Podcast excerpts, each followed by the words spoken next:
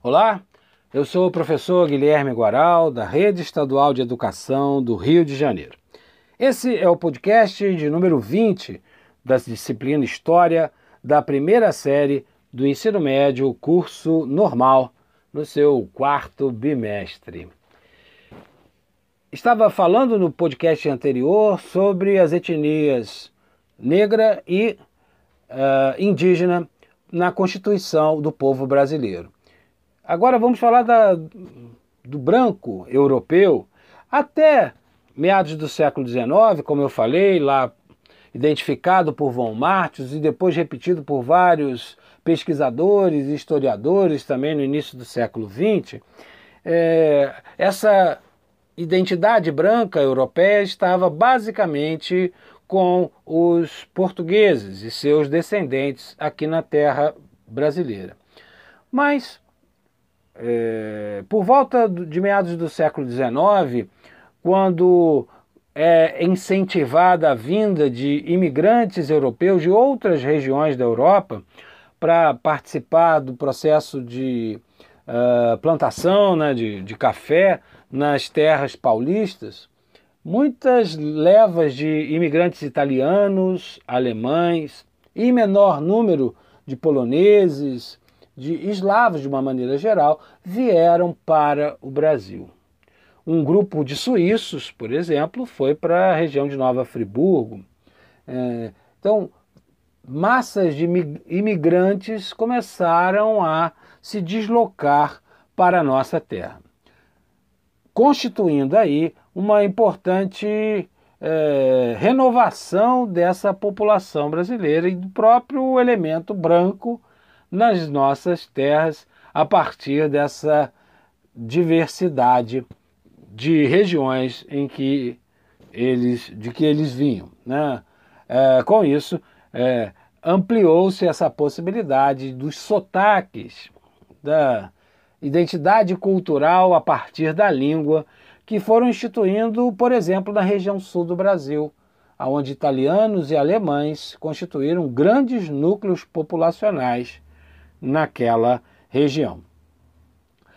Também podemos observar isso no final do século XIX, também nesse processo do café em São Paulo, mas que depois também vai possibilitar a questão da industrialização na cidade de São Paulo, na cidade do Rio de Janeiro, novas levas e também de imigrantes vindo de outras regiões do mundo, como japoneses em grandes quantidades para a região paulista. Tanto é que o bairro da Liberdade, na cidade de São Paulo, é um dos locais onde mais existem japoneses fora do próprio país, do Japão. Levas de chineses em menor número naquela época, talvez no século XX, a partir dos anos 80 e 90, muito, muito cresceu esse número, mas também Judeus, árabes daquela região do Oriente Médio também vieram para cá e um fenômeno que é a cara do Brasil, ou pelo menos era, durante muitos anos na região popular, do comércio popular no centro do Rio de Janeiro, chamado Saara, árabes e judeus dividiam os espaços sem conflito.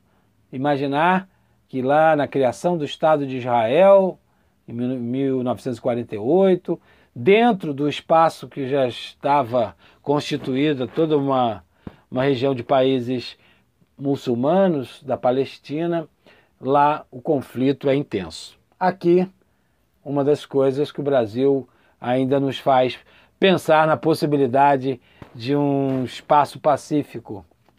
Aqui, árabes e judeus conviveram muito tempo em paz.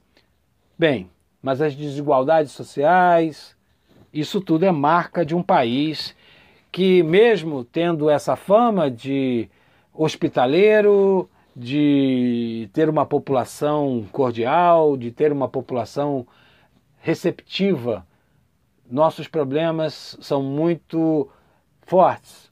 E talvez quem mais sofra com isso são as etnias mais antigas, tanto a indígena quanto a etnia negra que tenta se reinventar, se recolocar e ganhar e conquistar espaço. Essas duas etnias necessitam conquistar de fato, a plena cidadania para o equilíbrio da nossa nação. Bem, aqui me despeço de vocês depois desses podcasts e eu espero que vocês prossigam com seus estudos. Força, coragem, alegria e estudar vale a pena. Grande abraço, valeu!